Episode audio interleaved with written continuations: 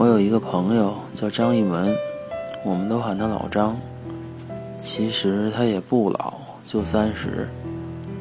他是一个电脑工程师。本来呢，这样的人在美国都应该被喊成 James 张之类的。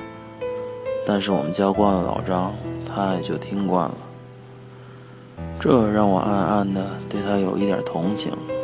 如果谁喊我老刘，我肯定很受伤。因为如果都被喊成老刘了，还有什么前途可言？这个老什么什么的，让人联想起某县某局某科的科长，而且还是副的，一辈子也没扑腾起来的那种。哪见过有点前途的人被喊成老什么什么的？会有人叫张柏芝老张吗？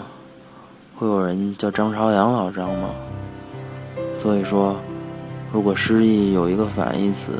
那就是老张。如果希望有一个反义词，那他也是老张。但是我说的这个老张倒也不介意。仔细想想也是，他做的很多事儿挺像一个老张才能做的事儿。比如他吃饭特别快，还把袖子捞起来。他特别快的吃完饭后会说：“今天我请客。”再比如。都会是以下的句子，听上去特别顺口。老张，我要去中国城买很多东西，你帮我去扛吧。老张，今儿有个哥们欺负我，你帮我去揍他一顿吧。总而言之，老张对“老张”这个词儿，去其糟粕，取其精华，进行了发挥，使“老张”这个词儿中社会责任感得到了充分的演绎。我和老张是很暧昧过一阵儿的，有一段他经常打电话给我，一聊就到深更半夜，谈人生，谈理想，谈鸡毛蒜皮。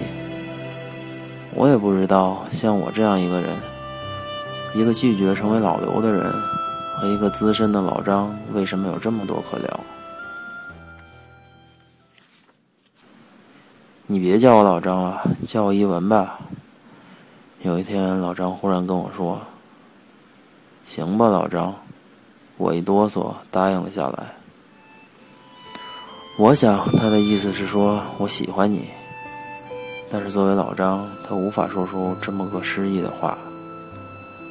于是他用一个极其委婉的方式表达了这个意思。这个委婉的方式就是叫我一文吧。老张是不可能谈恋爱的。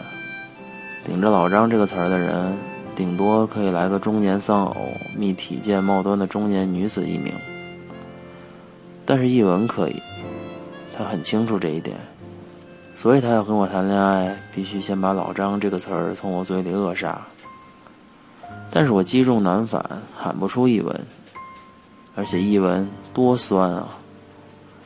再说了，译文，你帮我去中国城扛东西吧。